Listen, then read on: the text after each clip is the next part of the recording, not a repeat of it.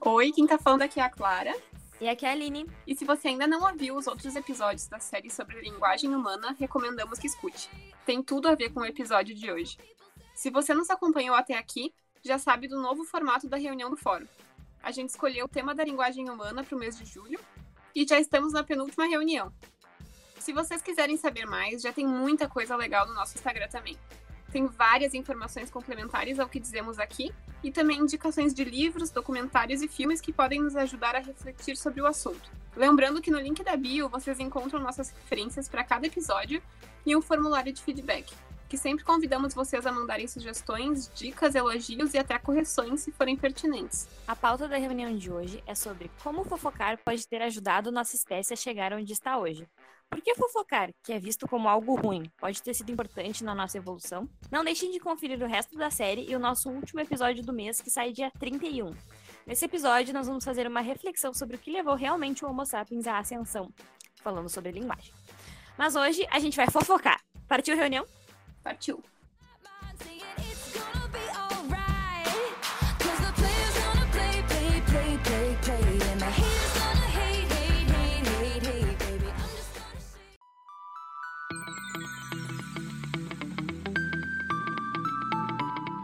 Hoje, a pauta da reunião, como dissemos, é a evolução da fofoca. Será que fofocar sobre a vida dos outros teve papel evolutivo? Além da teoria da linguagem, que a gente já falou bastante aqui, das mutações acidentais que tornaram a capacidade cognitiva dos sapiens mais complexa e das pressões que a espécie sofreu, existe outra teoria que nos ajuda a entender melhor como usamos essa linguagem flexível e como podemos criar grupos tão grandes e coesos que nem a gente falou no último episódio. Nessa segunda teoria, que é a que mais nos interessa aqui hoje, a nossa linguagem singular evoluiu como um meio de compartilhar informações sobre o mundo, evoluindo como uma espécie de fofoca. O termo fofocar em si significa simplesmente a atividade de se envolver com alguém que é muito próximo de você.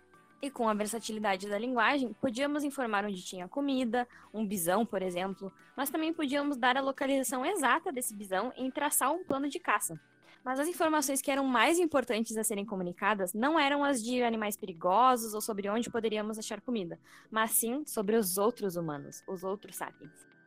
Sendo a cooperação social essencial para a sobrevivência e reprodução, não é suficiente só saber sobre os perigos e comida, mas é importante também saber quem odeia quem no bando, quem dorme com quem, quem é honesto e quem é trapaceiro. E aqui a gente vai argumentar que a fofoca é uma das bases das relações sociais humanas. Sem ela, dificilmente haveria a sociedade como hoje conhecemos.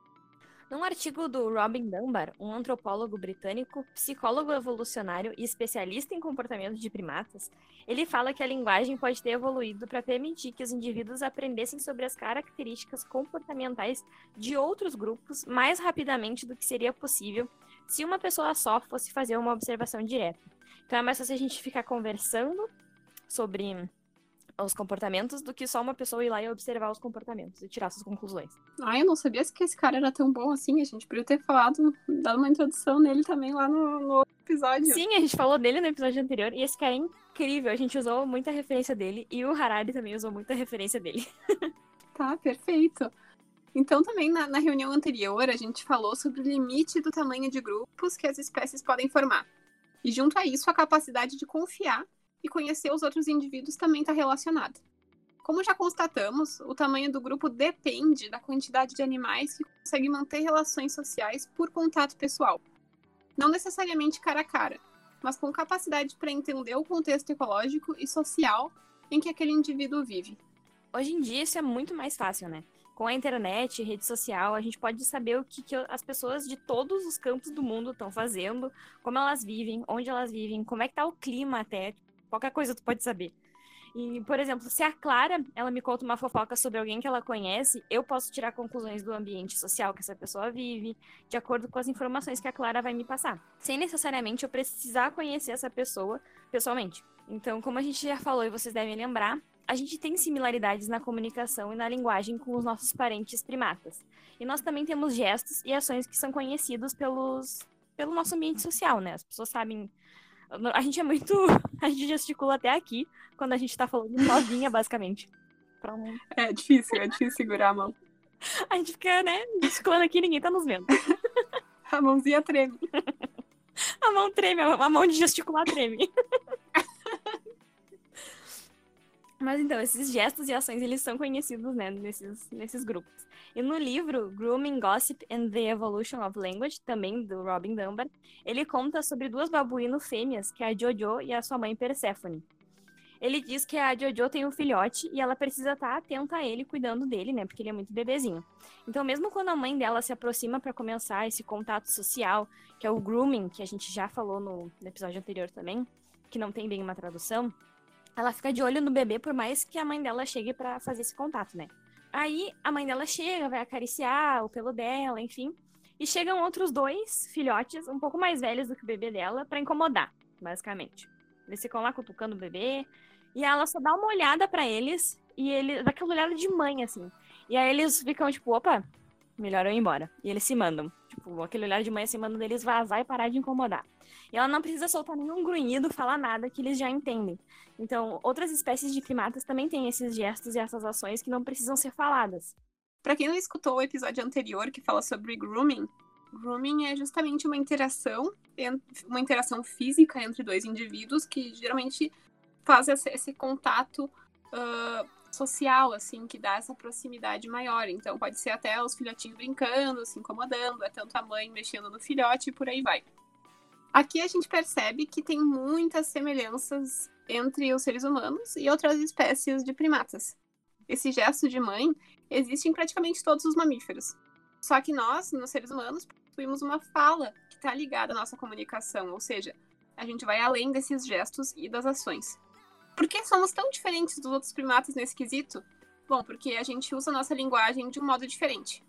Nós não aprendemos sobre o comportamento só observando, a gente fala sobre eles. Então, o nosso famoso autor aqui, o Robin Dunbar, ele comenta no seu livro que se ser humano é basicamente falar, ficar de conversa fiada sobre a vida é o que faz o mundo andar. Porque a nossa diferença, ela não tá na sabedoria da filosofia do um Aristóteles da vida, ou na física dos Einsteins. Nós somos seres sociais, como os outros primatas, e o nosso mundo gira em torno de coisas do dia a dia. São elas que nos fascinam além da medida. Porque a gente não fica só discutindo aqui sobre linguagem humana, a gente está discutindo sobre linguagem humana e essas coisas assim científicas no podcast, mas no nosso dia a dia a gente fala sobre o dia a dia das outras pessoas também. Então, que nem professores, quando tu encontra as pessoas num bar, tu pode tanto falar de ciência quanto falar, né, da vida dos outros. Às vezes os professores não falam nem só em mesa de bar, falam no meio da aula, né? Fazem fofoca.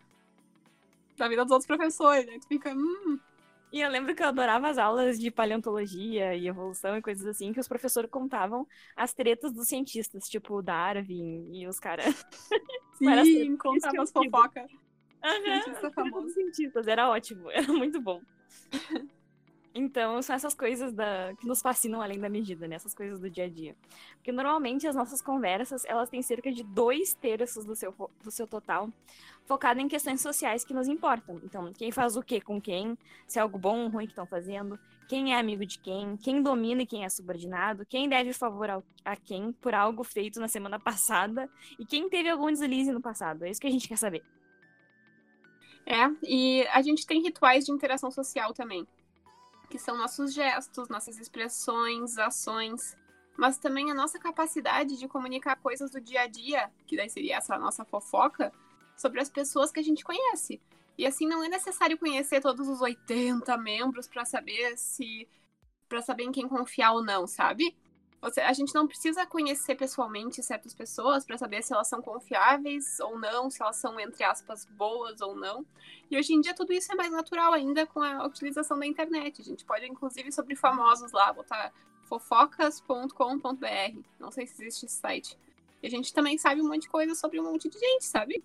Ainda mais, coitado, ator deve sofrer, né? Porque é fofoca em cima de fofoca. Porque as pessoas já, já recebem, já são alvo de fofoca, assim, todos os dias, provavelmente. Quase todo mundo. Todo mundo fala, deve falar de todo mundo. Agora, de gente famosa deve ser muito pior, né? Sim, até nesse livro que eu comentei do, do Robin, ele fala que quais são os livros que vendem mais, né? São os livros de ficção, não os livros, assim, não ficção. São as biografias que não ficção que vendem também mais. Então, quando é, tu conta a vida de alguém, a tua vida, quando tu conta uma história, sabe? Quando é uma coisa que tu quer saber sobre alguém que tu que vai te interessar mais. Até eu tava lendo, tu falou agora de famosos e tal, eu tava lendo a, a biografia da Michelle Obama. E foi Uhum. muito interessante saber como é que foi a vida dela e como é que era a vida na Casa Branca, sabe? Isso é basicamente Aham. fofoca. e foi demais, assim, ler sobre aquilo, sabe? Porque eu não sei como é que Aham. funciona, sabe? Então foi muito legal. E é Muito fofoca. massa. Michelle Obama, uma mulher poderosíssima, gente. Eu ainda não li, mas quero ler. Mas a Aline indica a leitura. Eu indico a leitura. O livro da Michelle Obama é muito bom. Get used to it. Funny, my name keeps coming at your mouth. Cause I stay winning, bring 'em up like. Swish, swish, bish. Uma das razões da fofoca ter adquirido essa conotação tão negativa que a gente tem, tipo, ah, fofocar é feio. Sempre tem, os nossos pais nos diziam assim, bah, fofocar é feio. E na verdade, até hoje em dia, eu mesmo considero dentro de mim que falar, ah, fofocar, sempre tem essa, essa ideia meio negativa, meio pejorativa, porque ela realmente, ela, na verdade, geralmente, ela é utilizada para comentar sobre um comportamento de um outro indivíduo que a gente desaprova. Uhum. E daí uma das explicações para que a gente tenha essa predisposição de conversar negativamente sobre alguém é, é devido ao que chamamos de indivíduo trapaceiro. Ou seja, é, é que esse indivíduo ele pode ser extremamente destrutivo para a sociedade, baseado no seu impacto social. Daí falando nesse trapaceiro, né? Ele pode causar uma disrupção nesse, nesse grupo, nessa comunidade de indivíduos. Pois é, tipo, ele é trapaceiro e ele pode ser destrutivo para a sociedade, mas como assim, né? Como seria esse comportamento do indivíduo que aquele é chamado de trapaceiro? É que- aquele que se aproveita das vantagens de estar em um grupo, mas não está disposto a pagar pelas consequências. Lembra que a gente falou, né, lá no tamanho do grupo, que quando tu tem essa sociabilidade, tu precisa limpar o banheiro? Lembra disso? Tu tá lá na tua casa do estudante e tu se comprometeu, então tu precisa cumprir. Esse trapaceiro, ele não está disposto a pagar pelas consequências, ele não quer limpar o banheiro.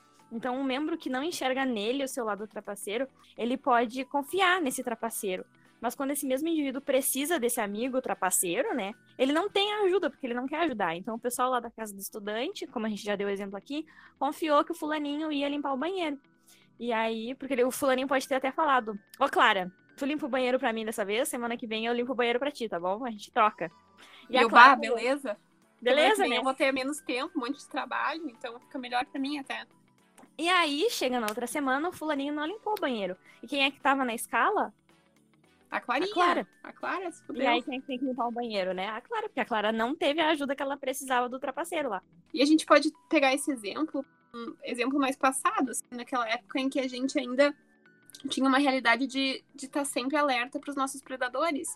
Imagina se tu tá num grupo e daí tu ah, divide tua comida com o teu companheiro de grupo, tu tá sempre ajudando ele, mas daí acontece alguma coisa contigo, vem algum predador que se tivessem dois seres humanos lutando contra, sei lá, um tigre, a gente conseguiria vencer.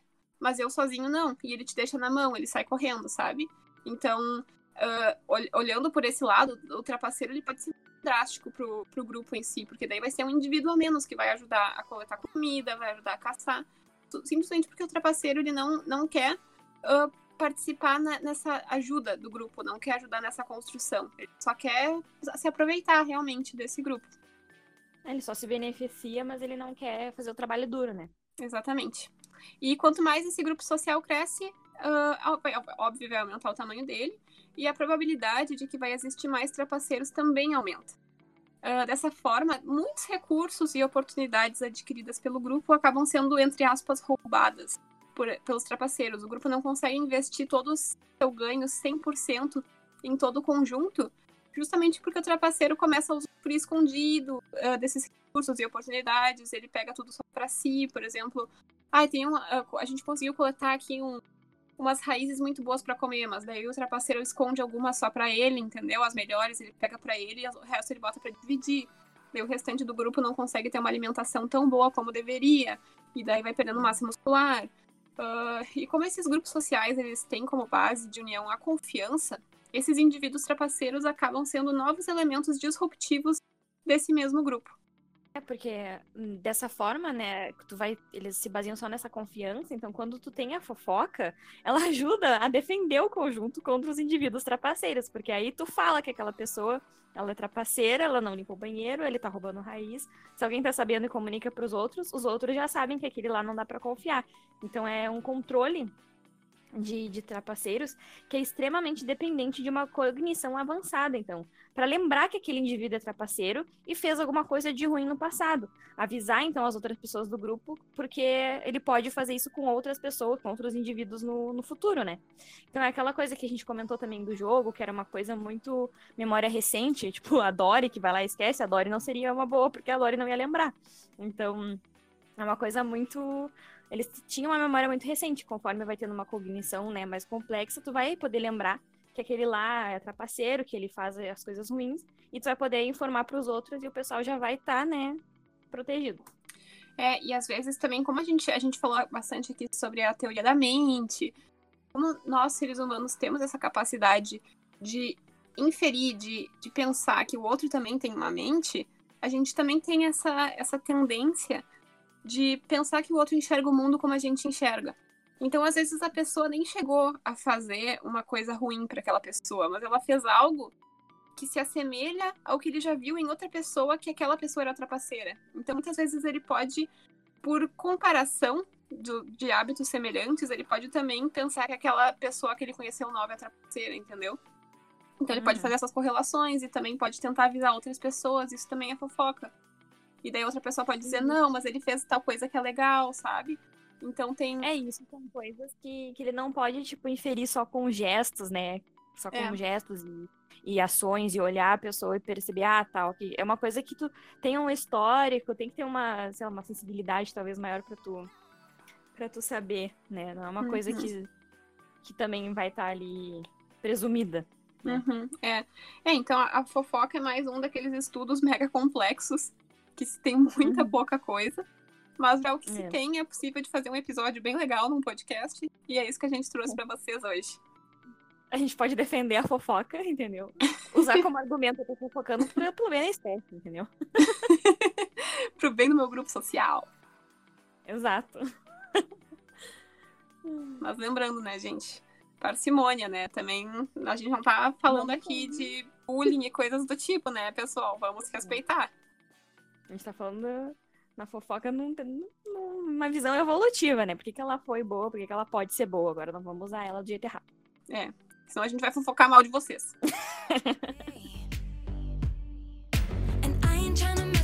self-expression, but I've learned a lesson that stressing and obsessing about somebody else is no fun.